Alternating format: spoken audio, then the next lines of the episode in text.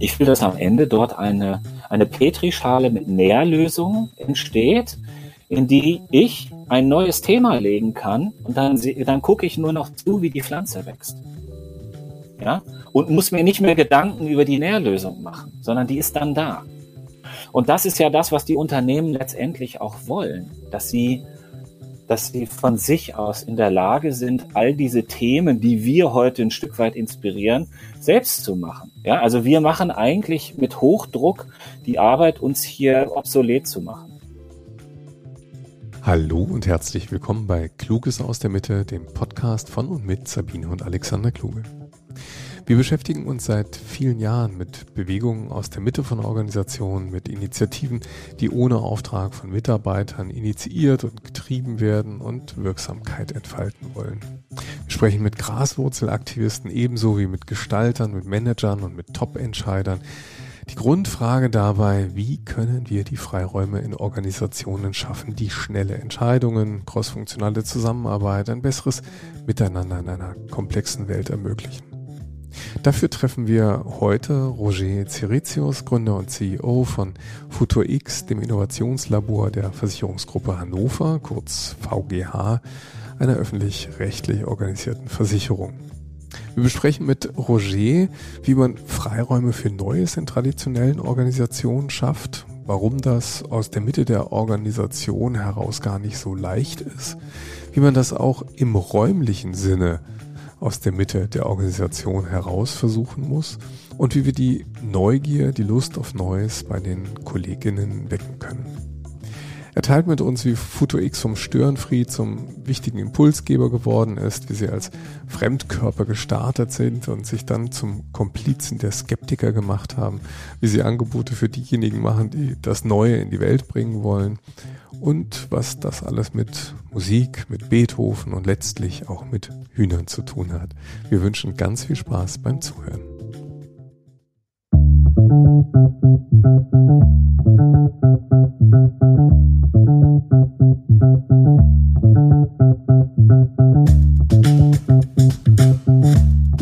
Ja, herzlich willkommen. Wir haben heute einen besonderen Gast, Dr. Roger Ceritius, ein, eigentlich ein alter Wegbegleiter von uns auch, den wir schon lange, lange kennen. Ähm, der, glaube ich, dem einen oder anderen auch ähm, im Netz schon zum Thema, mindestens zum Thema Innovation aufgefallen ist. Roger, wir sind ganz froh, dass du da bist. Du bist Gründer und CEO von FuturX, ähm, sondern äh, darüber hinaus auch noch relativ umtriebig. Wenn man bei dir bei LinkedIn mal stöbert, ähm, sieht man verschiedenste Aktivitäten. Zur Innotonic GmbH wirst du uns vielleicht auch noch was erzählen. Aber ähm, super spannend finden wir natürlich noch einen ganz anderen Hintergrund und über den wollen wir natürlich heute auch reden. Da ist ja das Thema Musik ja auch in deinem Leben. Also herzlich willkommen, Roger. Vielen Dank. Vielen Dank für die Einladung. Danke, dass du dir die Zeit nimmst. Erste Frage, die ich dir rüberwerfe. Drei Eigenschaften von Roger Ceritius. Oh, zuhören können, ähm, singen und Hühner. Wirklich? ja, okay. wir haben Hühner im Garten und die machen oh. mir viel Freude. Man sagt ja immer, die sind doof. Aber wenn Nein. man die beobachtet, wenn man sich Zeit nimmt, die zu beobachten, und das mache ich, dann merkt man, dass die alle sehr eigene Charaktere haben mhm. und alles andere als doof sind. Sind nämlich ganz tolle Tiere. Und die sind außerdem neidisch. sehr schön bin ein bisschen neidisch. Ja, da gibt es ja ganz viele, viele schöne Sorten. Aber äh, ich glaube, wir können über ganz andere Dinge reden, weil Singen ist natürlich spannend. Müsstest du jetzt theoretisch demonstrieren. Wir sind ja ein Podcast, aber äh, vielleicht, vielleicht machen wir das zum Ende hin noch. Ja, ähm, mal gucken. wo, wo würde man dich denn singend finden? Also ich bin eigentlich ganz klassisch im Knabenchor sozialisiert. Es gibt in Hannover einen sehr berühmten Knabenchor und da bin ich mit acht Jahren rein und 20 Jahre später dann nach Stimmbruch und Männerstimmenzeit wieder raus. Jetzt fragen die Leute immer, ja, warum gehören denn eigentlich Männerstimmen in einen Knabenchor? Ja, weil Bach eben vierstimmig geschrieben hat und der hat auch Tenor- und Bassstimmen geschrieben, also braucht er auch äh, Männerstimmen, die da mitmachen das ist für mich eine ganz prägende Zeit gewesen, die eigentlich bis heute tatsächlich auch meine Arbeit immer wieder beeinflusst, weil vieles von dem, was man in der Musik lernt, auch als Chorsänger, ist Teil einer, ja, einer Organisationsgrundlage für die Veränderung zum Beispiel von mhm. Unternehmen, mit denen ich mich heute beschäftige. Mhm. Ja, da, damit wären wir eigentlich schon mittendrin. Denn, also wir wollen ja mit dir nicht nur über die Musik reden, das würden wir wahrscheinlich liebend gerne tun, aber wir wollen natürlich eigentlich genau darüber mit dir sprechen, nämlich die Frage, wie gestalten wir Organisationen? Und da hast du ja eine ganz spezielle Rolle. Also was eigentlich ist denn Futur X? Ähm, ich hole ein klein bisschen aus dazu. Wir, die Mutter unserer kleinen GmbH ist ein großer Versicherungskonzern in Norddeutschland, die VGH-Versicherung. Und die haben vor ein paar Jahren sich überlegt, was ich damals wahnsinnig visionär fand, wir müssen mal gucken, wohin entwickeln sich eigentlich unsere zentralen Geschäftsfelder und unsere Organisation auf die nächste Dekade bezogen. Und dann haben sie das relativ aufwendig gemacht in einer Geschäftsfeldanalyse und dann haben sie am Ende festgestellt, dass sie wahrscheinlich eine ganze Reihe von Marktveränderungen vor der Brust haben, auf die sie adäquat reagieren müssen, damit sie auch morgen noch erfolgreich wirtschaften können für ihre Kunden. Dann haben sie aber auch festgestellt, dass sie zwar richtig gut sind, so in den Themen, in den Themen, die sie bearbeiten. Sie sind gut vernetzt in ihrem ähm, in ihrer Branche, sie sind erfolgreich in ihrer Branche, sie wachsen über dem Marktdurchschnitt, äh, sie machen guten Vertrieb, gute Umsätze, alles klar, aber eigentlich verstehen sie nicht so richtig, was da draußen alles passiert und wann und wie das Auswirkungen haben wird. Und dann war klar, eigentlich brauchen wir einen Ausguck. Wir brauchen irgendjemand, der da vor die Tür geht und anfängt zu verstehen, a, was passiert und b, welche Relevanz das zu welcher Zeit gegebenenfalls für die Konzernstruktur haben kann und vor allen Dingen, was man dann damit macht und wie man darauf reagiert und wie man dem Unternehmen vielleicht Impulse geben kann, ähm, dem adäquat zu begegnen. Und das ist jetzt kurz gesagt Futur X. Und das Besondere vielleicht dabei ist, wir sind dieser Ausguck. Wir sind aber gleichzeitig auch die brutale Nervensäge für diesen Konzern. Der hat sich also sozusagen, streut sich da immer Salz in die eigene Wunde, äh, dadurch, dass er uns gegründet hat, weil ähm, wir vollkommen autonom sind. Also wir sind eine eigenständige GmbH. Wir sind ganz dicht dran. Und das Besondere bei uns ist, es gibt ja, ihr wisst das ja selbst aus eurer Arbeit, zwei vornehmende Typen von Innovationseinheit. Einmal in die Linie organisiert, strukturarm, aber eben Teil der Hierarchie, Teil der Machtgefüge, Teil der Ressource, Teil der IT. Ja, also sozusagen eigentlich verhaftet in der bestehenden Struktur, aus der man ja eigentlich vielleicht ausbrechen will oder die man in irgendeiner Weise transformieren will. Das ist die eine. Die andere ist äh, äh Mutter in Hannover, Hub in Berlin. Äh, mhm, äh, genau. lange Bärte, kurze Hose, mhm. ähm, tolle IT, alles ist super, mega Kaffeemaschine, tolle Projekte auch. Aber die Ergebnisse zurück in die Mutter zu transportieren, ist extrem weiter Weg. Mhm. Das Verständnis in der Mutter ist noch geringer, als wenn ich das in der Linie gebaut hätte. Mhm. Mhm. Beide Modelle gut, aber beide Modelle aus unserer Sicht nicht zielführend. Und deswegen haben wir einen Hybriden gebaut. Mhm. Wir sind sozusagen ganz dicht am Konzern dran. Wir sind aber vollkommen eigenständig und wir können sowohl mit der Linie irgendwas organisieren, wir können auch eigene Firmen gründen. Mhm. Und dieses Spannungsfeld, ist sozusagen der Werkzeugkasten mit allen relevanten Werkzeugen, die man braucht, um die Veränderung so wirksam und vielleicht auch nervig, aber auf jeden Fall am Ende wertschöpfend für das Unternehmen ja zu greifen. Mhm. Sehr, sehr spannend. Also ich glaube, mit der Fragestellung, wie hoch ist der Integrationsgrad des Neuen oder dessen, was Neues reinbringt, äh, äh zum, zum Bestandsunternehmen, ich glaube, da quälen sich ganz, ganz viele Organisationen experimentieren mit Lab-Lösungen, äh, entweder unmittelbar oder mittelbar an der Organisation angehängt und äh, das Hybridmodell scheint ein Erfolgsmodell zu sein. Ich glaube, euch gibt es schon eine ganze Weile. Und ihr dürft, genau. ja, ihr dürft schon eine ganze Weile nerven.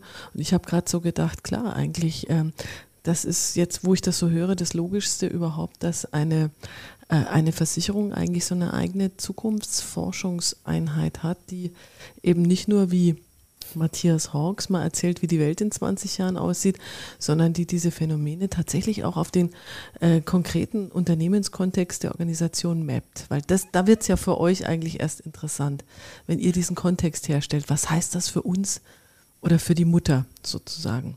Ja, das ist der alles entscheidende Punkt, weil das wissen wir ja nicht nur aus, aus jetzt der Beobachtung äh, meines Arbeitsumfeldes, sondern es wird euch auch in eurer Arbeit begegnen und jeder andere, der aus Konzernstrukturen kommt, kennt das auch. Die Unternehmen haben keine Erkenntnisprobleme, die haben Umsetzungsprobleme. Mhm. Und äh, du, du kannst eben, also du, natürlich kannst du Beratung holen und kannst sagen, so, wir, wir gehen ins Haus und helfen euch äh, dabei mit, äh, mit Empfehlungen, was zu tun ist. Ähm, was wir machen, ist dabei zu helfen, die Struktur zu entwickeln, die dann diese Empfehlung auch wirklich operativ umsetzt. Also wir helfen im Prinzip, die Erkenntnis zur Wertschöpfung zu, äh, zu, zu qualifizieren. Weil das ist die eigentliche Schwierigkeit. Die Strukturen in den Häusern sind meist nicht darauf vorbereitet. Die wissen, sie müssen was tun. Sie wissen auch, das ist eine gute neue Erkenntnis, die wir hier weiter qualifizieren können, weil sie wird zum Vorteil des Unternehmens sein. Aber dann scheitert sie in der Struktur an ganz vielen Stellen. Mhm. Zum Beispiel weil die Mitarbeiterinnen noch gar nicht so genau wissen, wie man das umsetzt, weil die Ressource nicht da ist, weil die Organisationsstruktur darauf nicht ausgelegt ist und, und, und, und, und, weil es vielleicht auch keine einheitliche Strategie gibt. Und das ist eben ein zentrales Problem. Und damit machen wir, beschäftigen uns sehr intensiv, weil ich möchte, dass die gute Idee eine Chance bekommt. Mhm. Ja, und zwar nicht durch Zufall oder durch Glück oder weil man Druck macht, sondern weil es Teil einer einer DNA ist, die man für sich in Anspruch nimmt und die man für sich versteht und entwickelt hat. Mhm. Ihr habt ja eine DNA, die geht ja sehr lange zurück. Ne? Also ich habe äh, verstanden, ihr seid eigentlich, ihr seid geführt von einem Abt. Also eigentlich, ähm, der Abt von Locum also, ist quasi der Chef. Ne? Also man hat, man hat euch ja eigentlich ähm, ähm als Organisation ich, auf, auf Gegenseitigkeit, Versicherung auf Gegenseitigkeit gegründet. Ist das eigentlich heute noch so? Also ist diese, ist diese DNA spürbar bei euch? Also der Mutterkonzern, die, die Landschaftliche Brandkasse Hannover, ist tatsächlich 1750 äh, vom damaligen Abt des Klosters Locum gegründet. Und mhm. zwar super spannende, ganz schnell erzählte Geschichte.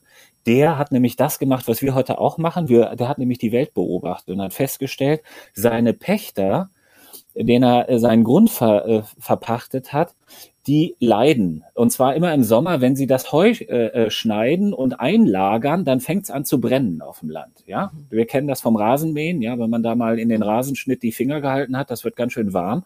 Also äh, es brannte ganz häufig. Und weil es ganz häufig gebrannt hat, ähm, ist den Menschen ihre Existenz verloren gegangen. Mhm. Ja, also denen ist der Ruf abgebrannt. Ja, und dann hast du einen Brandbettelbrief gekriegt und konntest im besten Fall eben betteln und im schlechtesten Fall wurdest du vertrieben. Das war natürlich ökonomisch gesehen ziemlicher Mist und es war auch aus christlicher Nächstenliebe gesehen ziemlicher Mist. Und dann hat er sich hingesetzt und hat diese Situation beobachtet. Und ich sage mal, so wie viele Unternehmen heute reagieren, hätte er wahrscheinlich einen Eimer Wasser hingestellt und hätte gesagt, also wenn es nächstes Mal brennt, dann löscht er einfach und ich stelle euch noch einen zweiten, dritten, vierten hin. Mhm. Oder ich erfinde einen Feuerlöscher oder ich erlasse eine Brandschutzverordnung oder ich verbiete das Lagern feuergefährlicher Güter. Das hat er aber alles nicht gemacht, sondern hat sich die Menschen angeguckt und hat das ganz Besonderes beobachtet. Die haben gar keine Angst vorm Feuer. Die finden Feuer richtig cool, weil die backen, heizen, kochen. Das heißt, Feuer ist zentraler Lebensmittelpunkt für die. Und dann ist ihm aufgefallen, die haben, wenn sie keine Angst vorm Feuer haben, wovor haben sie denn dann Angst? Ja, sie haben Angst, ihre Existenz zu verlieren. Das hat aber mit dem Feuer nichts zu tun. Also verteile ich das Leid des Einzelnen auf die Gesamtheit. Das ist die Idee, die Leibniz 60 Jahre vorher formuliert hat als Versicherungsidee. Mhm. Und dann ist die erste Feuerversicherung der Welt entstanden. Wow. Solidaritätsprinzip. Genau. Und das ist bis heute so. Bis heute gehört die VGH niemanden, sondern äh, wird getragen von historischen Strukturen. Historische Landschaften sind das. Und äh, der Vorsitz dieser Trägerversammlung hat nach wie vor der Abt zu Lockum. Das ist eigentlich ziemlich besonders, dass ein Wirtschaftsunternehmen in so einer ehrenamtlichen Trägerstruktur von ja, einem, einem Abt geführt wird. Mhm. Sehr lustig. Aber eine mhm. besondere Geschichte. Ja, mhm. wahrscheinlich könnte man jetzt äh, viel über einen Begriff sprechen, über den wir heute sehr gerne sprechen, nämlich die Frage nach dem Purpose oder nach dem Zweckverständnis. Und wenn eine Organisation bei der ich sage jetzt mal auch starken Kapitalismuskritik, die wir die letzten Jahre immer mal auch so gehört haben.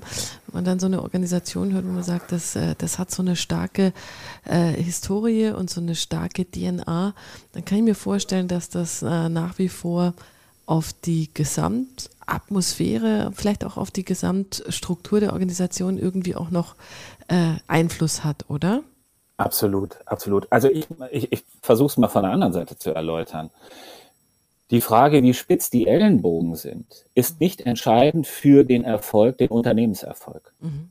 Ja, mhm. denn wir sehen ja in so einer Konzernstruktur wie der VGH, da gibt es eben keine spitze Ellenbogen sondern da funktioniert das Zusammenwirken anders. Und mhm. es gibt auch niemanden, der die Gewinne mitnimmt, sondern die werden den Versicherten zu, äh, äh, ähm, als Beitragsrückerstattung zurückgegeben und werden in Kulturförderung und in soziale Projekte äh, finanziert. Das heißt, es bereichert sich niemand. Mhm.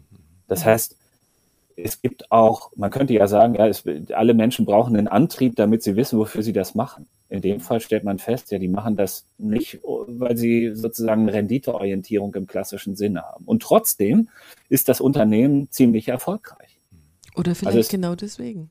Vielleicht auch genau deswegen. Aber es gibt auf jeden Fall nicht diese Analogie. Wir erzeugen ganz viel Druck und dann entsteht auf der anderen Seite ganz viel Wertschöpfung. Das ist nicht so. Ja, und das hat natürlich was mit Herz zu tun. Das soll jetzt gar nicht blöd klingen. Aber wenn man seit 1750 in einem Geschäftsgebiet wirtschaftet, dann muss man sich auch seit 1750 nicht nur anständig benehmen, man muss auch den Menschen zugewandt sein, man muss die richtigen Produkte haben, man muss die richtige Form der Ansprache haben und man muss vor allen Dingen, und das ist vielleicht das Entscheidende, und da kommen wir dann sozusagen zu uns wieder zurück, man muss den Blick nach vorne werfen. Denn ich meine, 1750 gab es Kutschen und Dampfmaschinen. Ja? Und heute gibt es äh, Elektromobile und äh, Energiewindräder und weiß der Geier was. Mhm. Ja? Mhm. mhm. Also ihr habt ja, also wenn, wenn man das so überlegt, die Historie ist ja relativ lang, 1750 erfolgreiches Unternehmen. Da muss man, würde ich jetzt vielleicht mal die Frage stellen, warum kommt man dann eigentlich vor einigen Jahren auf die Idee, sich den die, die, die Laus in den Pelz zu setzen. Und zwar also wirklich direkt, ja. Also ich war ja mal bei euch und durfte, durfte das ja mir schon mal anschauen. Ihr seid ein, sag mal, traditionelles Versicherungshaus mit einem traditionellen Versicherungsgebäude. Da kommt man unten rein und dann gibt es einen traditionellen Empfang und man kriegt Badges und dann, also äh, wie, wie das halt überall so ist in Organisationen. Und dann kommt man dann mitten in eine Etage rein, in einen Raum, der ist total anders. Ja? Also ihr quasi das, was andere Organisationen als Lab in irgendeiner Hinterhofetage in Berlin bauen, habt ihr euch quasi mitten reingesetzt. Aber eigentlich ging es euch gut. Seit 1750 läuft der Laden. Was war, da eigentlich der Auslöser, dass man gesagt hat, wir brauchen da diesen, diesen Raum, der da mitten in uns ist, mit vielleicht mit einem Haufen anders tickender Leute? Naja, am Ende ist es so, die auch traditionelle Unternehmen haben, äh, haben sich eingerichtet in dem, was sie tun. Ja, und gucken natürlich in erster Linie darauf, dass sie der Verantwortung dem Kunden gegenüber gerecht werden. Du gibst dem Kunden ja ein Versprechen und das musst du abarbeiten. Jetzt stellst du aber auf der anderen Seite fest, dass in der Welt Dinge passieren in immer kürzeren Zyklen, die du nicht ignorieren kannst. Und ich nenne mal ein Beispiel. So ein Versicherungskonzern, ob das jetzt dieser oder ein anderer ist, der versichert seit 100 Jahren Automobile. Ja, die haben einen Motor, vier Räder, sechs Blechkasten. So. Jetzt stellen wir fest, dass wir aber in den vergangenen fünf Jahren eigentlich eine zentrale Transformation von Mobilität erleben. Und seitdem sind 100 Jahre vergangen. Also seit 100 Jahren wird versichert, seit fünf Jahren weiß man aber, da werden entscheidende Merkmale anders sein. Und die werden nicht 100 Jahre auf sich warten lassen, sondern die EU äh, ringt ja gerade darum, ab 35 keine Verbrenner mehr zu versichern. Ja, wenn du davon aber Millionen schon versichert hast, dann musst du dir eben sehr, sehr unmittelbar Gedanken machen. Was machst du denn dann eigentlich morgen, wenn du das nicht mehr hast? Ja, und wenn das zentraler Bestandteil zum Beispiel deines, äh, deines Einkommens, deiner Wertschöpfung ist, dann ist das natürlich schon hochrelevant. Und die Zyklen werden halt immer kürzer. Und jetzt ist es so, dass wir, dass, dass die Strukturen ja ausgelastet sind äh, mit ihren Kapazitäten und ihrer täglichen Arbeit. Das heißt, das Morgendenken, das neue Denken, das methodisch anders sein, das Qualifizieren dafür, das braucht eben Raum. Und das braucht erstmal zusätzlichen Raum, der äh, aufzeigt, dass da was anderes möglich ist und möglich sein sollte. Und dann diffundiert das so durch die Oberflächen. Ja, mhm. das beginnt im Prinzip damit, dass man sieht, hier ist was anders. Und dann entsteht ein Interesse. Was ist denn da anders? Dann kommt man ins Gespräch. Und über das Gespräch entstehen Perspektiven der Qualifizierung oder der Themen. Und so diffundiert das immer weiter. Das ist ja nichts von an und aus und laut und leise, sondern das ist so ein, ein Prozess, der, ja, der, der, der, der sag ich mal so, des in Schwingung geraten positiv in Schwingung geraten. Mhm. Und diesen Prozess, den erleben wir seit fünf Jahren in dem Haus. Und wir sind eben vom Störenfried, also so vom Störenfried, das, was, warum kommen die jetzt und erklären uns hier die Welt, hingekommen zu jemandem, der wahnsinnig wichtige Impulse gibt. Und wenn ich das sagen darf, jetzt gerade ist ein Artikel, erscheint ein Artikel über uns in dem internen Konzernmagazin. Und da ist äh, äh, mit einem unserer größten Kritiker der ersten Tage ein Interview geführt worden. Mhm. Und der berichtet über Futur X und die Zusammenarbeit und mhm. sagt, ähm, als Überschrift steht dann da, ähm, können, wir, können wir ja machen, nee, äh, sollten wir machen, könnte ja gut werden. Mhm. Ja? Mhm. mhm. Ähm, und dann erzählt er, was er für Erfahrungen gemacht hat. Und ich finde, das auch gar nicht verwerflich, dass es eine Skepsis gibt dem Neuen gegenüber. Das ist ja auch, sage ich mal, das ist ja auch ein, es ist für sich ja auch ein Wert. Wir mhm. denken immer, das Neue ist irgendwie, wir müssen dem Neuen zugewandt sein, aber das Neue auch kritisch zu beäugen, ist ja auch eine Form einer, einer guten Kontrolle. Mhm. Ja, es braucht sozusagen das ausgewogene Verhältnis zwischen der Zugewandtheit dem Neuen gegenüber und dem, und dem Bewahren des Bestehenden. Und mhm. diese, dieses Tarieren, das ist eigentlich die eigentliche Kunst. Und mhm. ich mache da niemanden einen Vorwurf draus, dass er, um mit McKinsey zu sprechen, im ersten Horizont denkt und sagt, also wir müssen bestehende Produkte in einem bestehenden Markt novellieren. Ähm, und wir sind eben dafür da, den dritten Horizont zu bearbeiten mhm. und zu sagen, wir brauchen neue, neue Produkte in neuen Märkten. Darüber machen wir uns Gedanken. Das wirkt heute für euch abstrakt, aber wir arbeiten daran, dass es verständlich wird. Mhm. Ja. Ich musste vorher dran denken, dieses, dieses Begriffspaar Exploring und Exploiting. Und ich glaube, wenn du als traditionelle Organisation viele Jahre dich mit äh, dem Exploiten beschäftigt hast, also mit der Optimierung vorhandener Produkte und vorhandener Strukturen, dann zeitigt es eine bestimmte Kultur, eine bestimmte Perspektive auf das, was wir tun.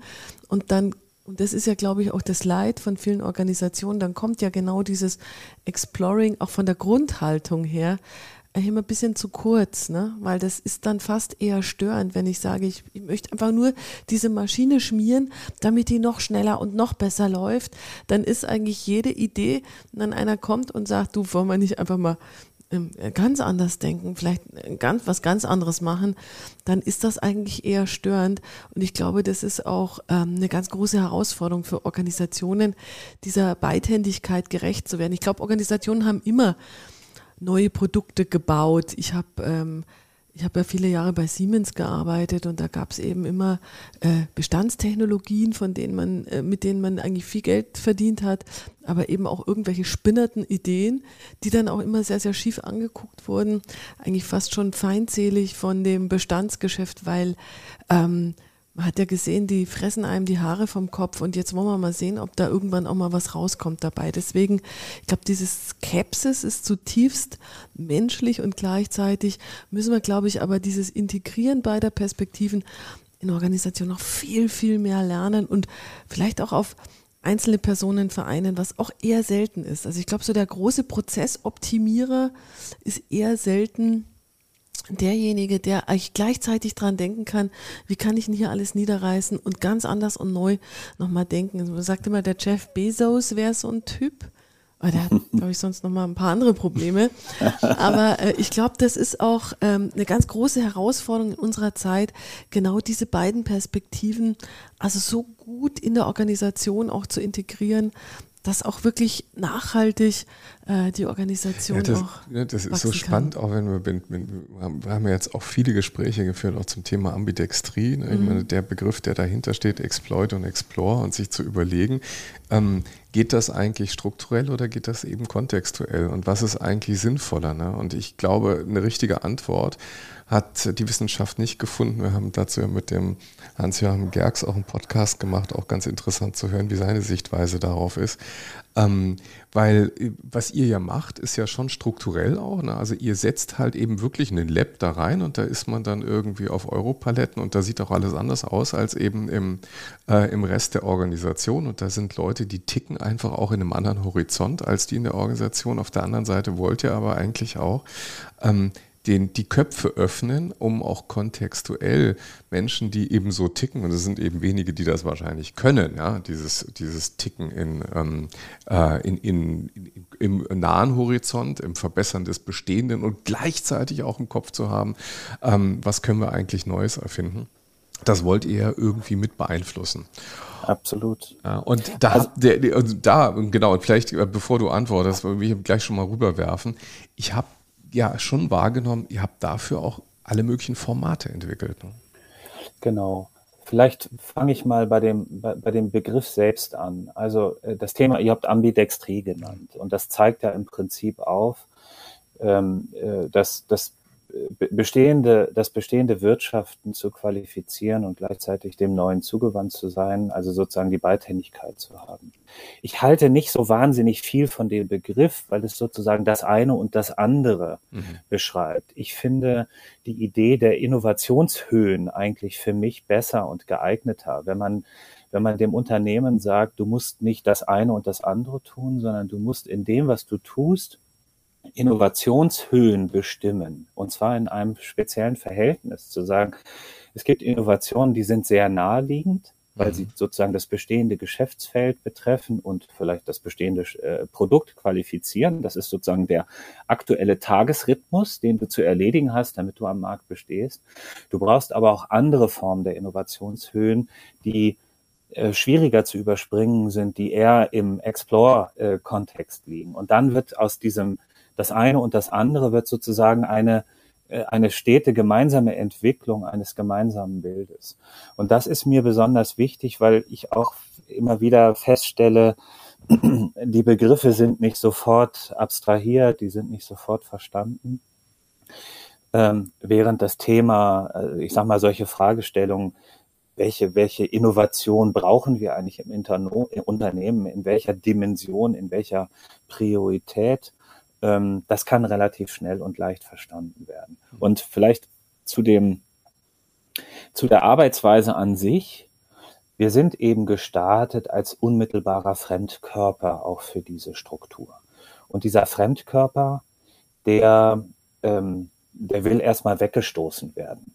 Und ähm, dass wir eine eigene GmbH sind, war genau die Reaktion darauf, dass wir schon vermutet hatten, wir würden weggestoßen werden aus der klassischen Struktur. Und so ist es auch gewesen. Und wir haben uns dann eines kleinen Tricks bedient und haben denjenigen, die wir gerne gewinnen wollten, als Komplizen für unsere Arbeit, auf die sind wir ganz bewusst zugegangen, auch auf den Verdacht hin, dass die uns wegstoßen wollen. Und denen haben wir dann gesagt, hör zu, das verstehen wir auch und vielleicht ist es auch eine normale Reaktion. Aber wenn du uns wegstößt, dann musst du, dann ist das auch okay, aber dann musst du einer Sache äh, gewiss sein, wir arbeiten trotzdem daran. Mhm. Und ähm, du musst dir die Frage stellen, willst du Teil dieser Gestaltung sein oder willst du am Ende Teil äh, einer Ergebnisumsetzung sein? Mhm. Ähm, das war so der erste der erste äh, Denkansatz. Und der zweite war eher ein Angebot zu sagen, hör mal zu, wir haben, wir haben Methoden, die du nicht hast. Wir haben Strukturen, die du nicht hast. Wir haben Netzwerke, die du nicht hast. Wir haben vielleicht auch Ressourcen, die wir einsetzen können, die du jetzt an dieser Stelle nicht hast. Mhm. Und überleg dir gut, ob du die nicht nutzen willst. Denn wenn etwas rauskommt in unserer Komplizenschaft, ich habe das immer Komplizenschaft mhm. genannt, weil ich das irgendwie cool finde. Das ist mhm. so wie Jungs, Jungs und Mädchen stehen zusammen und klauen die Äpfel beim Nachbarn. Ja, mhm. mhm. die machen was, was gegen die Norm ist. Also ähm, wenn was rauskommt, dann stehst du mit deinem Fachbereich in der ersten Reihe und ich stehe in der fünften Reihe, mhm. weil das meine Funktion ist. Und wenn nichts rauskommt, dann stehe ich in der ersten Reihe und du in der fünften. Du hast gar nichts zu verlieren. Mhm.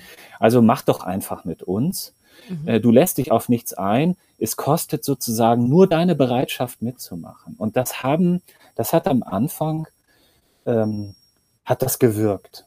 Und jetzt ist es so, dass tatsächlich diejenigen, die damals vielleicht auch große Kritiker waren, sagen, ja, das macht total Spaß mit denen. Weil sie eben genau die Wertschöpfung für sich sehen. Die sehen den Nutzen darin. Und das ist ja das eine. Das eine ist sozusagen die Bereitschaft der Struktur, mit einem zusammenzuarbeiten. Jetzt geht es ja darum, dass die Mitarbeitenden alle ja nicht langweilig, äh, denen ist ja nicht langweilig. Die sitzen ja da nicht im Unternehmen rum und wissen nicht, was sie tun müssen. Die haben ja richtig, die sind ja richtig im Hamsterrad in, in Anführungsstrichen. Die müssen also ihre Arbeit erledigen. Und wir haben immer gedacht, ja, wie kriegen wir die eigentlich dazu, dem Neuen und dem dem, ja, der, der, der Idee, sich dem Neuen zuzuwenden, wie kriegen wir eigentlich die dazu, dass denen das Spaß macht und dass sie sich darauf einlassen? Klammer auf. Als wir gestartet sind, hat der Vorstand gesagt, wir möchten gerne, dass ein zentrales Element eurer Arbeit die Vertrauensbildung in die Mitarbeiterschaft ist in Bezug auf das Neue, in Bezug auf die Transformation, Klammer zu. Das war einer der zentralen Aufträge. Und dann haben wir angefangen, haben uns angeguckt und haben festgestellt, ja, wir waren damals vier oder fünf Leute, jetzt sind wir sieben. Ähm, äh, wie viele Leute wollen wir denn wegtragen mit den vier Leuten in einem Konzern, der 6000 Mitarbeiter hat? Ja, mhm. also wie viel wollen wir wegtragen? Und dann war sehr schnell klar, mit wegtragen wird hier gar nichts und mit mitnehmen wird hier auch nichts, weil wir haben auch nicht so viele Hände, um Leute unterzuhaken. Also haben wir uns überlegt, dass wir verschiedene Angebote bauen, um die Menschen zu detektieren letztendlich, die unterschiedliche Motivationsstärken haben, sich dem Neuen zuzuwenden mhm. oder dem anderen. Und das begann ganz einfach mit einem, wir haben dann ins, in, in die Cafeteria der Direktion ein 15 Meter langes Whiteboard gebaut. Und da haben wir angeschrieben, was uns interessiert, welche Themen äh, wir bearbeiten, wo wir riesige Fragezeichen haben, wo wir gescheitert sind, wie wir strukturell aufgebaut sind, äh, freie Räume, wo die Leute einfach hinschreiben konnten, was sie wollen. Und dann passiert was ganz Besonderes. Dann habe ich da hingeschrieben, ähm, wenn die, also so, eher so einen philosophischen Ansatz, wenn die VGH keine Versicherung ist, was ist sie dann? Mhm. Und dann stand ein Tag später ein kleiner Klebi drunter, Mao am. Und ich fand's mega. Mhm. Ich fand's mega. Und dann kam der erste Leiten und sagt, Roger, kannst du das mal wegnehmen? Das ist ja albern, wenn wir hier mit Gästen sind und so, dann steht da Mao am dran. Und sage ich, nee, kann ich nicht wegnehmen. Kam der nächste, ja, kannst du das nie mal wegnehmen? Und sage ich, nee, kann ich nicht wegnehmen. Ja, warum denn nicht? Sage ich, ja, weil das die Form der Interaktion ist, die mhm. ich hier pflegen will. Ich will mhm. sozusagen die hürdenlose Begegnung. Ich mhm. weiß ja gar nicht, wer das angeschrieben hat, aber eins weiß ich. Die Person war hier. Mhm. Die Person hat das gelesen, die Person hat gemerkt, es könnte einen Reim bilden und hat ein Zettel genommen, was aufgeschrieben, angeklebt, ist in die Interaktion mit uns gegangen. Und das ist die niedrigste Form der Interaktion, die ich mir eben vorstellen kann. Aber es ist die Grundlage dafür, den nächsten Step zu machen.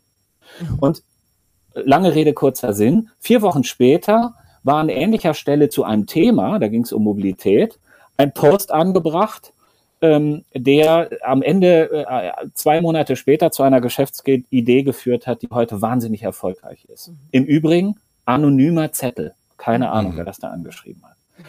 Und diese Form der, der Annäherung mit unterschiedlichen, sag ich mal, Innovations- oder sag mal, mit unterschiedlichen Bereitschaftshürden, die man überspringen muss, das fand ich gut. Und dazu gehören natürlich Methodisches, also dass man äh, Working Out Loud äh, äh, äh, Module baut, dass man ähm, ähm, andere methodische ähm, äh, Unterweisungen äh, anbietet, aber nicht im Sinne von ihr müsst das machen oder so, sondern das ist ein Angebot. Du kannst mitgehen, ja. Mhm. Und dann kommen die Leute aus der Ecke, die sagen, oh, das ist aber geil. Das würde ich mir gerne mal angucken. Und dann machen die das und stellen fest, oh, das macht aber Spaß. Dann nehmen Sie es mit, tragen es in Ihre Struktur und sagen, ich möchte Verantwortung übernehmen und lass uns doch die Idee mal mit Ideation realisieren und nicht immer hier klassisch äh, das Naheliegende bauen. Und so entwickelt sich eine Struktur, die plötzlich zu einer großen Bewegung innerhalb des Hauses wird, die da sagt, ähm, es gibt mehr, wir wollen mehr, gebt uns mehr. Wie geht mhm. das? Mhm. Und das setzt natürlich dann das Haus das einst ja gesagt hat, wir sollen damit anfangen, extrem unter Druck. Mhm. Plötzlich müssen die mhm. nachlegen. Mhm. Und zwar in ihrer Struktur nachlegen. Ich, ich, ich denke gerade an zwei Sachen, die resonieren. Also was du am Anfang erzählt hast, ähm, euer Angebot musste ich sofort an den Paten denken. Ich mache dir ein Angebot, das du nicht ablehnen kannst. ja. Ähm, ja klar, also Cosa Nostra, unsere Sache. Ne? Ähm, und das andere ist, äh, andere Situation muss ich dran denken, Alexander, was du mal erzählt hast. Ähm, äh, da habt ihr ein Intranet irgendwo eingeführt. Das hat aber dann nicht so gut, wurde nicht so gut angenommen und dann hat man das Intranet halt ausgedruckt und hat es an der Küche, an der Küchentür verteilt in Papier. Und ähm, damit assoziiere ich dieses 15 Meter lange Whiteboard. Das ist ja nichts anderes als eine Form von sozialer Kommunikation oder sozialer Vernetzung, halt physisch. Und das ist genau, ich glaube, das ist so super typisch positiven Sinne, dass Menschen das stressen, ne? dass die das einfach stressen. Und deswegen klebt da erstmal so ein witziger Zettel. Und wenn der abgenommen wird und wenn die Organisation das nicht aushält, dann haben 100 Leute gesehen, dass der mhm. abgenommen wird. Und ich weiß von so vielen Leuten, die von ihren Vorstandsassistenten Anrufe kriegen oder schon gekriegt haben, bitte nimm diesen Post aus dem sozialen Netzwerk raus. Und wenn das passiert, dann hast du eigentlich die Lust der Leute mit so einer klitzekleinen, unnötigen und unwichtigen Geste sofort getötet, wirklich zu partizipieren. Nichts ist so alt wie eine Zeitung von gestern. Ob da einer Mauam oder äh, Schlimmeres hinschreibt, ist eigentlich völlig egal. Interessant ist ja die Frage, dann irgendwann, was steckt da eigentlich dahinter? Warum macht das jemand? Äh, und warum hat jemand Lust, aber auch auf so eine witzige Art und Weise in Interaktion? Das kann auch zynisch sein, aber das will man doch verstehen. Also auch wenn ich diese Gedanken wegnehme, sind sie ja trotzdem da. Also lieber, lieber weiß ich sie, weiß um sie und komme in den Dialog. Und das ist, glaube ich, äh, über die Hürde müssen Organisationen oft echt noch drüber, dass man äh, mit dieser, mit diesem ganzen Positiven, das damit einhergeht, also Veränderungsfähigkeit, äh, man sich aber auch einkauft und einhandelt, dass man eigentlich manche Dialoge einfach auch aushalten mhm. muss. Und eigentlich, dass diese, dass man diese Dialoge ja auch produktiv ummünzen kann. Und überall da, wo Menschen zum Schweigen gebracht werden, und es ist ja sehr, sehr überraschend, in welchen Organisationen, die wir kennen, Menschen zum Schweigen gebracht werden und wurden. Äh, ich glaube, da ähm, wird irgendwann auch ähm, das Licht ausgehen. Deshalb diese ja, Formate. Um ne? Ja, ja. Also Entschuldigung, ich, das, ich wollte nochmal da, da nachhaken, weil ich habe bei euch ja auch nicht nur diese Wand gesehen. Wir müssen eigentlich ein Foto davon nachher in die Show Notes stellen, ja, weil diese Wand ja schon auch dominierendes ähm, Kommunikationsinstrument ist. Ich finde das echt, echt toll, ja, was ihr da gemacht habt. Aber eben du auch auf verschiedene andere Art und Weisen eben äh, Meinungen sichtbar machen musst und Gelegenheiten zum Austausch geben musst, Bühnen schaffen musst für Menschen, die ähm, vielleicht normalerweise äh, nicht in Berührung kommen. Und das ist wahrscheinlich schon eine Hemmschwelle, auch bei euch einfach mal reinzumarschieren. Wobei das wäre auch nochmal spannend, marschieren die Leute rein. Ähm, aber dann eben auch Formate zu machen. Ich erinnere mich, du standst mal irgendwann in einem Boxring, oder? Ja, ja, genau. also die Basis dafür, um das nochmal zu sagen, es geht um Vertrauen. Und zwar Vertrauen mhm, der genau. Führung ja. eines Hauses in die Zugewandtheit der Mitarbeitenden mhm. der Struktur gegenüber. Mhm. Ja, und wenn ich den Mao am Post wegnehme, mhm. dann signalisiere ich, das möchte ich nicht und ich mhm. vertraue euch in diesem Fall auch nicht, dass ihr mit mir in, auf dem richtigen Niveau interagiert und weil ihr das nicht tut, nehme ich den Post weg. Mhm. Weil Mao am ja. ist nicht das Niveau. Und ich sage, nee, das ist genau anders. Wir müssen signalisieren, dass wir Vertrauen haben in die Leistungsfähigkeit und die Zugewandtheit der Struktur gegenüber mhm.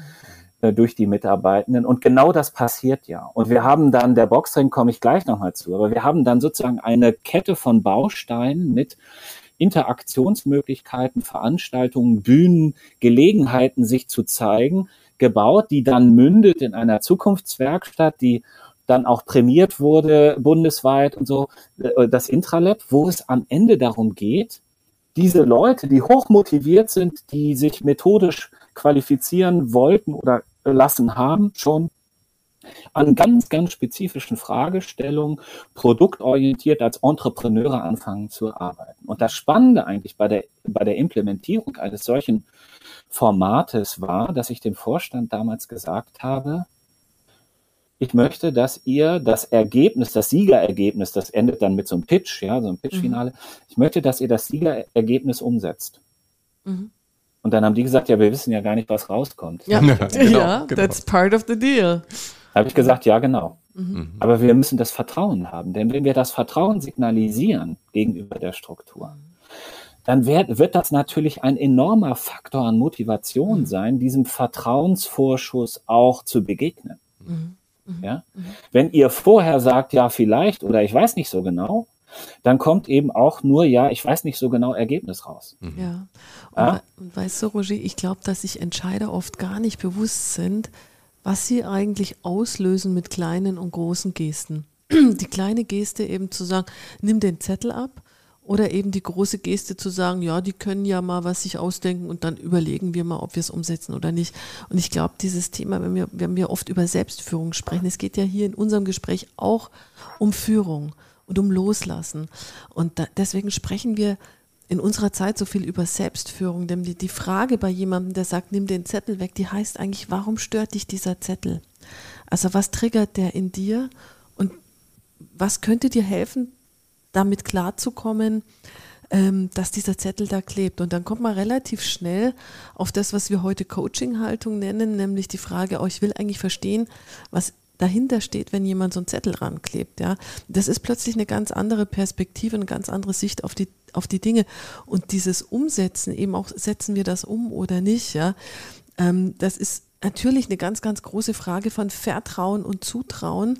Aber es ist natürlich ein gigantischer Kontrollverlust, zuzulassen, dass wir nicht wissen, was rauskommt und trotzdem wir uns darauf einlassen, dass wir offenkundig der Intelligenz unserer Leute, der Intelligenz aus dem Schwarm vertrauen. Und das ist, glaube ich, ein ganz, ganz großer Erfolgsfaktor für Führung in unserer Zeit.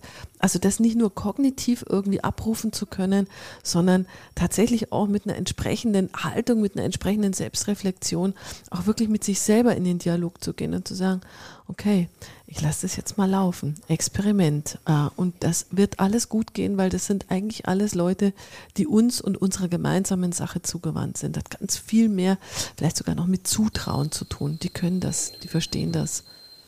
Das, das ist, für mich ist das ein ganz, ganz zentrales äh, Element äh, auch unserer Arbeit, auch wenn ich jetzt so gar nicht gestartet bin. Ich hatte gar nicht vor, auch so einen Kulturprozess eigentlich im Kern mit zu inspirieren. Äh, aber wenn du willst, dass das Neue eine Chance hat innerhalb einer Struktur, also das neue Thema eine, in einer Struktur eine Chance hast, musst du halt eben erst die Grundlage dafür schaffen, damit sie auch tatsächlich äh, realisiert werden kann. Äh, eben war das Thema Boxring. Äh, das ist ein Format, was in diesem Kontext äh, ganz gut passt und ich will mit einem anderen vorher anfangen.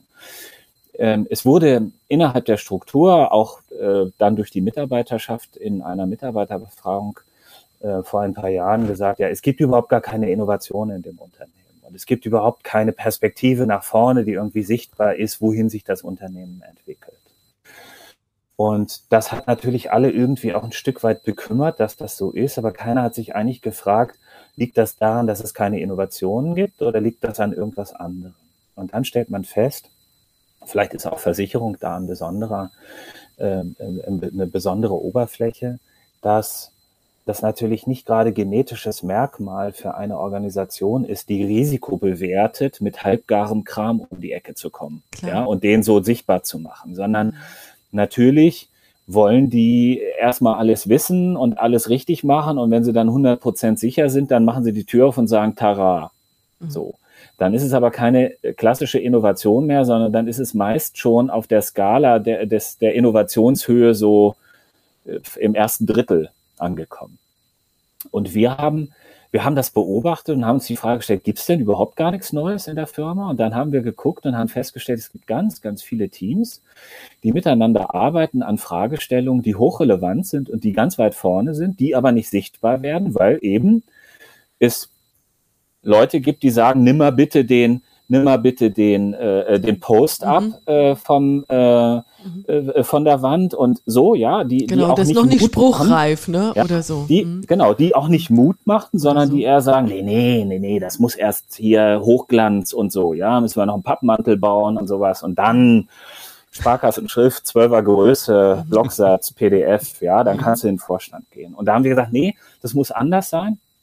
Und ich will das ganz kurz erzählen. Ich erinnere das noch. Wir haben dann, machen ja viele Unternehmen inzwischen. Wir haben da eben vor einigen Jahren auch schon mit angefangen, dass wir dann so ein, so ein Format heißen. Bei uns heißt das Boxenstopp. Einmal im Monat ähm, an einem Tag, äh, immer zur Primetime Kaffee, 11 Uhr und 13 Uhr.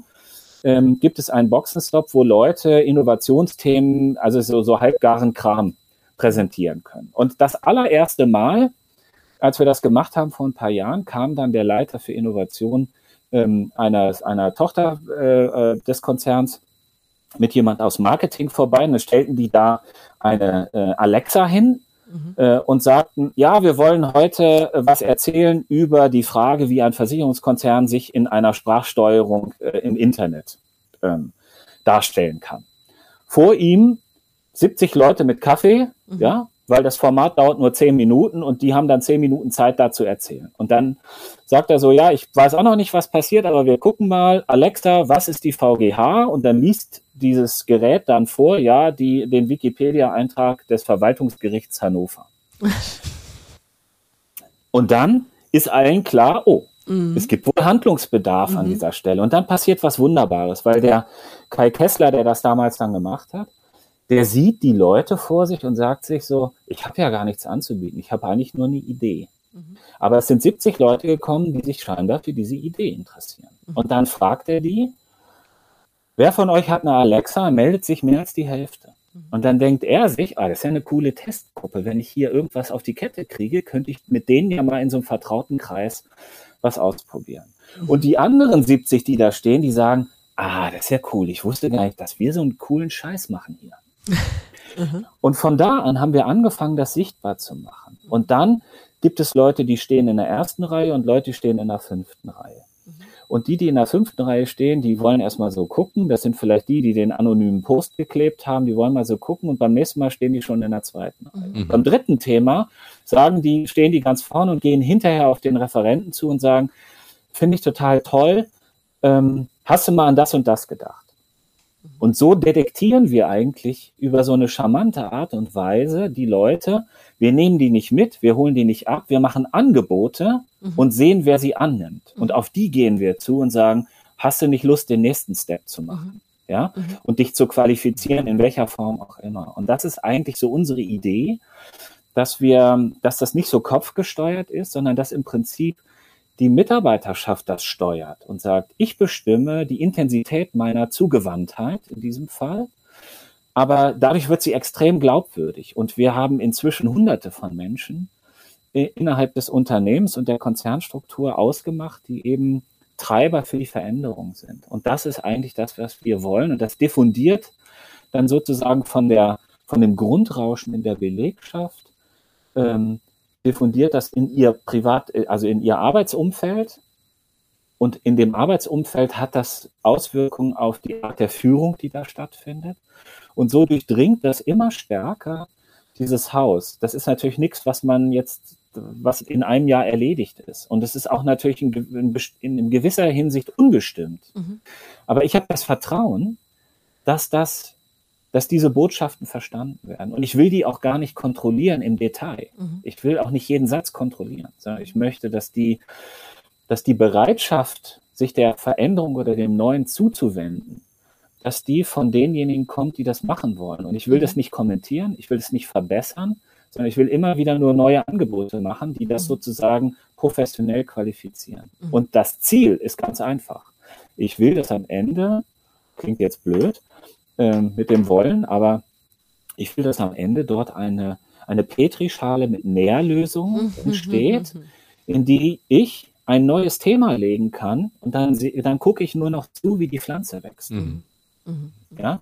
Und muss Bild. mir nicht mehr Gedanken über die Nährlösung machen, ja. sondern die ist dann da. Ja. Und das ist ja das, was die Unternehmen letztendlich auch wollen, dass sie dass sie von sich aus in der Lage sind, all diese Themen, die wir heute ein Stück weit inspirieren, selbst zu machen. Ja, also wir machen eigentlich mit Hochdruck die Arbeit, uns hier obsolet zu machen. Mhm. Ja? So. Und der Boxring, jetzt kommt's noch mal zu. Jetzt. Das hat natürlich sehr stark damit zu tun, dass man Impulse von außen in das Haus trägt. Ja, sonst bin ich ja immer irgendwie auch in so einem gefühlten Echoraum oder zumindest bin ich immer in diesem alles klar Bereich. Mhm. Ja, da wo jeder sich auskennt mit dem, was er macht. Und das hat auch gar nicht zwingendermaßen was damit zu tun, dass es immer irgendwie themenspezifisch jetzt mit dem, mit, mit Versicherung oder sowas zu tun hat. Mal ganz davon abgesehen, da könnten wir einen eigenen Podcast zu machen. Was ist denn eigentlich Versicherung? Ja, die ganze Welt ist irgendwie, bildet sich irgendwie dahin ab. Anyway. Aber Impulse von außen zu holen, heißt eben für mich nicht nur, da kommt einer, der legt was ab und, und hinterlässt die Leute denkend, äh, sondern man geht in die Interaktion. Man holt jemanden, der inspiriert etwas kurz und nicht in, ja, in, was weiß ich, was in aller Gründlichkeit der Ausführung, sondern ähm, der, der spitzt vielleicht auch zu, der tut vielleicht auch in seinen Ansichten weh, aber er sorgt für Diskussionen. Und das ist ein Format, das sind dann Formate, die wir nicht nur für Mitarbeitende und, und Führung äh, oder insgesamt äh, die Mitarbeitenden der Konzernstruktur machen, sondern wir laden ganz bewusst eben auch frei aus unserem Netzwerk ein. Und das ist eigentlich das Coole, dass dann alle möglichen Leute kommen. Und plötzlich sieht man da am Anfang, fand ich das immer ganz lustig, da gab es immer so eine Reihe von Leuten, die haben immer mit dem Hintern an der Wand gestanden. Also möglichst so signalisiert, also wir sind schon gern dabei, aber ähm, äh, wir, wir, wir wissen nicht, ob wir ganz dicht drankommen. Und dann bin ich immer auf die zuerst zugegangen. Das waren dann meist Vertreter aus anderen Versicherungen, die dann bei uns waren, die dann dazugehört haben, aber dachten, sie sind nicht willkommen und sie wollen nicht auffallen. Aber dadurch, dass sie mit dem Hintern an der Wand gestanden haben, sind mir mal besonders aufgefallen. Und mit denen in Dialog zu kommen dann und mit anderen zu vernetzen, ja, auch innerhalb der Struktur. Das war eigentlich das, was uns besonders interessiert hat. Und dieser Boxring, den haben wir gebaut, weil wir ein Format gesucht haben, wie wir, wie wir äh, Gründungen interessante Gründungen, die am Markt bestehen können, matchen mit Interessengruppen aus der Konzernstruktur, aus unserem Netzwerk. Dafür haben wir einen Boxring gemacht und da treten die sozusagen in den Pitchboxen, treten die so gegeneinander an, die hauen sich nicht auf die Nase. Mit Handschuhen. Na, äh, ne, die Handschuhe, der, die, die, das Siegerteam kriegt am Ende Handschuhe ähm, und die stellen halt in, äh, in einem klassischen Pitch-Format dann ähm, äh, ihre Lösungen vor. Und das muss auch Spaß machen. Ja, man muss, das darf auch amüsant sein, es darf auch bunt sein. Und das darf auch aus so einem klassischen Mausgrau rauskommen. Ja, ich meine, die Farben der VGH sind blau und rot und wir sind ganz bewusst gelb, weil es mhm. ganz anders aussieht. Man sieht sofort, oh, das muss wohl Futur X sein hier. Mhm. Ja. Mhm. Klasse. Ja, äh, ich meine, das braucht es ja auch ein bisschen, ne? zum Ausbrechen aus, ähm, aus, aus Strukturen, zum Mut machen, zum Vertrauen fassen. Und ich habe jetzt gerade gedacht, also ihr, ihr, seid ja da quasi dieser, ähm, ja, dieser sprudelnde Quell von Innovation. Ihr seid die Mutmacher in der Organisation. Ihr schafft das, ähm, was wir ja gerne, wovon wir ja auch gerne so sprechen, ähm, dieses, diese Freiräume zum Neudenken, zum Andersdenken, zum Andershandeln. Wie kommt das in der Organisation im Kleinen eigentlich dann an? Also ist es so, dass Führung, also wenn wir jetzt mal nochmal den Blick auf Führung und Führungskräfte legen, ist das ähm, etwas, was auch wirklich in, in der Führungsarbeit bei euch spürbar wird, dass da ein Vertrauen entsteht, dass man auch gegenüber seiner Führungskraft tatsächlich mal was Kritisches äußern darf, dass da auch eine andere Fehlerkultur mittlerweile gelebt wird. Wie kriegt ihr das quasi in die letzte Zelle der Organisation rein? Also äh, ich glaube, es wäre vermessen zu sagen, dass wir das sozusagen in die kapillaren Strukturen auch äh, äh weiter verteilen, sondern es ist eher so, dass diejenigen, die mit uns Erfahrungen machen, ähm, darüber berichten, dass das zielführend sinnvoll ist, dass das Spaß macht, mhm. dass das gut funktioniert und dann entsteht ähm, auch bei denjenigen, die vielleicht noch kritisch sind, ein anderes Bewusstsein. Ich glaube, wichtig ist es, äh, und du hattest das ganz am Anfang gesagt, ich beschäftige mich sehr intensiv auch über eine andere ähm, Rechtsstruktur mit ähm, äh, einem neuen Innovationsmanagement-Standard, der vor drei Jahren entstanden ist. Äh, das klingt jetzt ein bisschen dröge, äh, führe ich aber gleich nochmal aus wo es letztendlich darum geht, die Veränd den Veränderungsprozess in einer Struktur als einen ganzheitlichen Prozess zu verstehen. Und zwar nicht zu sagen, wir bauen jetzt mal, klassisch einen Freiraum und da machen wir tolle Möbel rein und dann geben wir mhm, mhm, einer Gruppe von Leuten Gelegenheit, darin zu arbeiten. Das finde ich per se gut, aber ähm, wir merken eben, zu was das führen kann, nämlich, dass man plötzlich eine gute Idee hat. Mhm. Und diese gute Idee, die begeistert dann ganz viele Leute, die daran gearbeitet haben. Und dann kommt man zu der Fragestellung, ja, wie setzen wir die denn jetzt eigentlich um? Wie korrespondiert die denn eigentlich mit der Unternehmens- und Innovationsstrategie? Welche Ressourcen stehen denn da eigentlich zur Verfügung an Geld, an Know-how, an Zeit, an Werkzeugen? Ähm, wen brauchen wir eigentlich noch, um diese Organisation, um diese Idee innerhalb der Organisationsstruktur weiter zu qualifizieren? Ja, von Marketing über Vertrieb, über weiß der Geier was, die Fachbereiche, keine Ahnung. Welche Methoden zur Qualifizierung wollen wir jetzt eigentlich anwenden und aus dieser Idee über das Prototyping und die Geschäftsfeldentwicklung am Ende ein marktfähiges Produkt zu bauen? Nach welchen Kriterien bemessen wir eigentlich den Erfolg dieses, dieser neuen Idee. Und dann merkt man schon, man fängt an, einen Freiraum zu bauen, in Anführungsstrichen, wo Leute denken. Und dann kommt man automatisch an die Punkte, dass man eigentlich die Innovationsentwicklung als eine ganzheitliche Struktur verstehen muss. Weil man ohne die Ressource und ohne die Strategie und ohne die Methode und ohne die KPIs eben nicht vom Teller kommt. Ja, das ist eben so. Äh, und bislang ist es ja so, viele Unternehmen begnügen sich damit, dann eben so einen Freiraum zu gestalten und dann stellen sie fest, dass sie eigentlich dadurch Konflikte verursachen. Weil sie nämlich Leute motivieren, etwas anders zu denken in einem anderen Kontext. Das verschwindet aber dann entweder in der Schublade oder es hat, weil es, weil es keine Chance bekommt, weil die Struktur de, der Organisation darauf eigentlich nicht vorbereitet ist, das umzusetzen. Ähm, und das führt eher bei denjenigen, die es gemacht haben, dazu, dass die frustriert sind. Und das erlebe ich ganz viel in Unternehmen, mhm.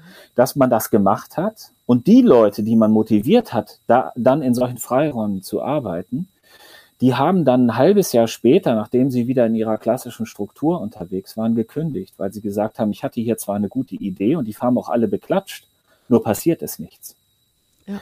Das heißt, wir gehen, wir, wir beachten, wir betrachten die, die Unternehmung immer als ganzheitliche Struktur und stellen uns die Frage, wie müsst, was muss passieren und welche Anteile, welche Gegebenheiten müssen ähm, herrschen, um die Idee, um die Erkenntnis tatsächlich auch innerhalb der Struktur so zu qualifizieren, dass am Ende Wertschöpfung generiert.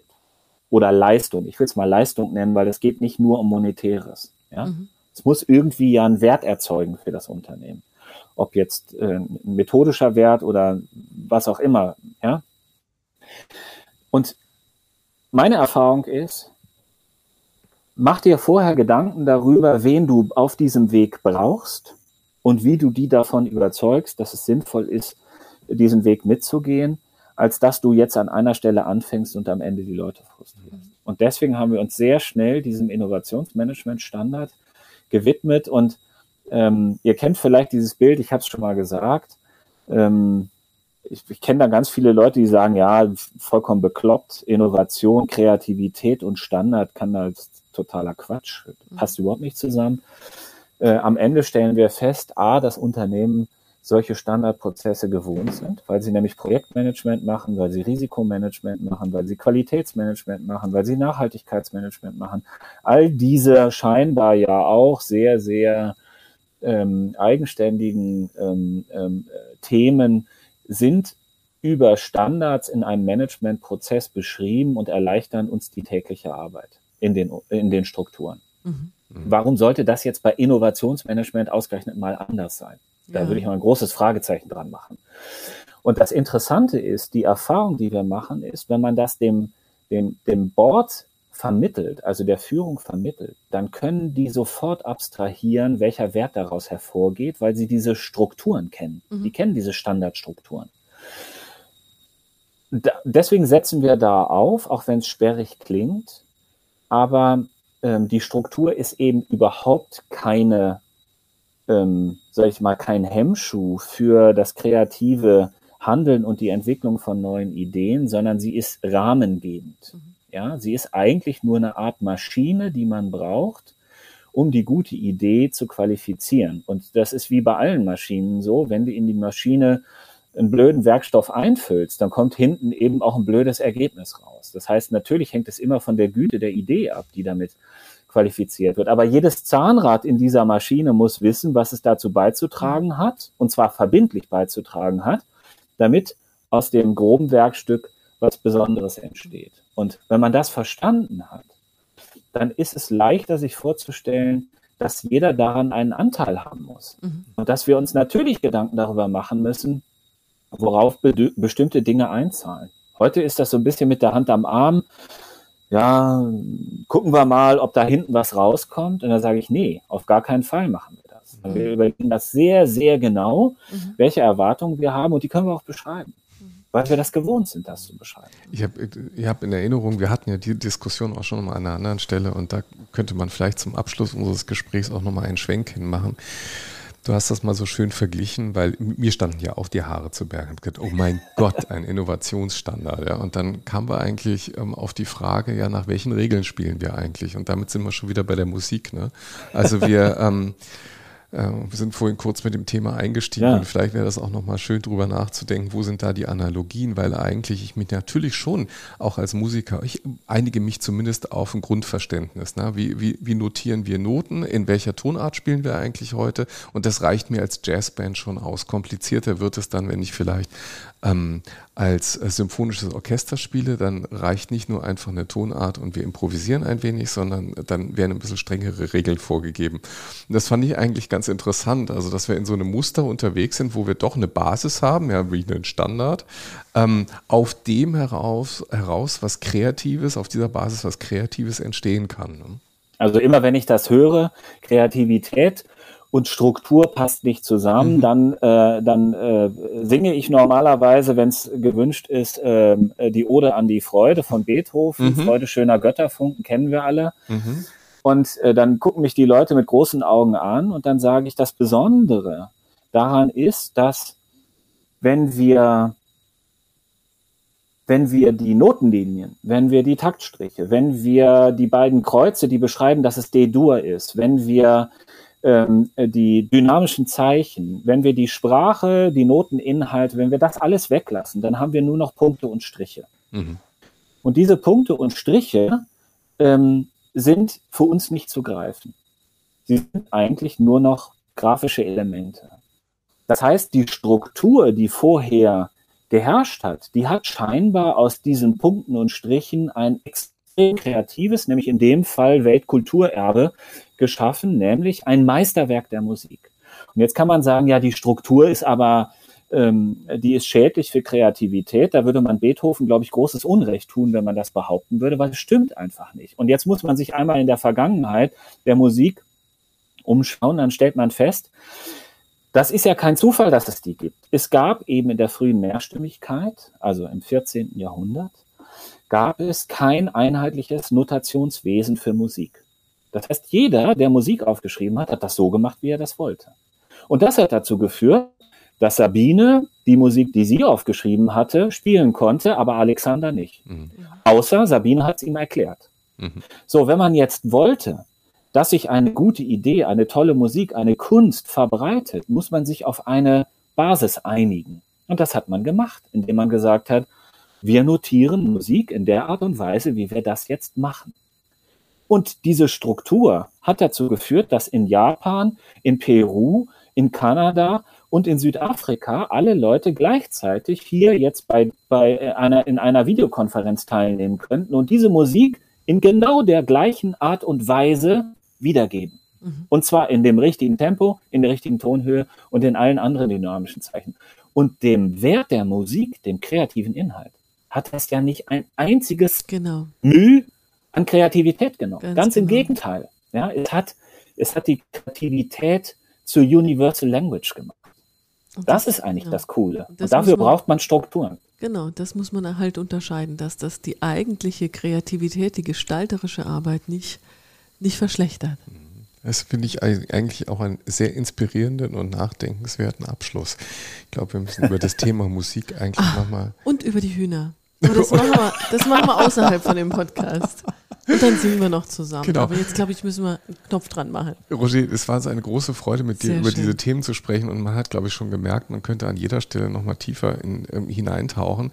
Ähm, ihr seid natürlich eine sehr offene Organisation. Also wenn man Futur X googelt, und wir werden natürlich auch ähm, die Links hinterlegen in den Show Notes, ähm, dann kriegt man ein bisschen was über eure Arbeit mit. Man kriegt aber auch ein bisschen was über eure Arbeit mit, über eine andere Sache, die uns ja alle verbindet. Das ist auch dieses Netzwerk, was sich Copetri nennt, wo du ja auch sehr aktiv bist und äh, wo man, glaube ich, dich auch auf der Konferenz im Mai trifft. Ne? Also, so ist das. Ja, ja, Bist, du, bist du auch mit dabei, gestaltend und mitdenkend in den Circles zu den Themen äh, ähm, Innovation? Pe ja, People, Innovation, Transformation. Das ist das, was uns da rumtreibt, wo ganz viele Menschen aus ganz vielen Organisationen Organisation wiederum auch eben an neuen Ideen arbeiten. Und das ist ja das, was du dann auch wieder reinträgst in die Organisation. Also du bist quasi wirklich auch da eine, ja, das, das, der lebende Konnektor, ja, in alle Richtungen. Das ist ähm, eine, eine sehr, ja, wir, sehr spannende wir, wir Rolle. Teilen gerne, wir teilen ja. gerne. Wer Freude teilt, hat doppelt Freude. Wer Innovations teilt, hat doppelt Innovation. Also ich bin, ich bin gerne dabei, sozusagen alles zu teilen mhm. und freue mich auf, äh, auf die Gelegenheit. Und danke euch natürlich vor allen Dingen sehr, äh, hier heute zu sprechen. Ich hoffe, es war nicht zu, äh, äh, zu unstrukturiert, aber es fließt eben so raus. Und es sind ja die Themen, die uns alle antreiben und für die es auch, sage ich mal, jetzt keine äh, noch, noch keine klare Roadmap gibt. Und das ist, glaube ich, auch ganz gut so, sondern es gibt ganz viele Beobachtungen und diese Beobachtungen ergeben zusammen ein vollständigeres Bild. Genau, und dieses Bild haben wir jetzt wieder ein Stückchen vollständiger gemacht mit deinem, mit dem Gespräch mit dir. Danke für die Zeit, die du dir genommen hast. Ähm, ja, wir haben uns natürlich gefreut, dass viele Menschen zuhören. Wir freuen uns natürlich auch über Feedback zu diesem Podcast und zu Bewertungen, wie immer. Ähm, das, äh, das ist natürlich auch unser Lebenselixier, dass wir von den Hörern hören, was sie davon gedacht haben. Ja, dann verabschieden wir uns. Lieber Roger, herzlichen Dank. Genau, wir winken und, nach Hannover. Genau, wir winken nach Hannover. Bald kommen wir auch mal wieder nach Hannover. Und ähm, ja, und wir freuen uns dann, wenn es bald mal wieder heißt. Kluges aus der Mitte. Bis dann. Bis Tschüss. Dann. Tschüss. Ciao. Ciao.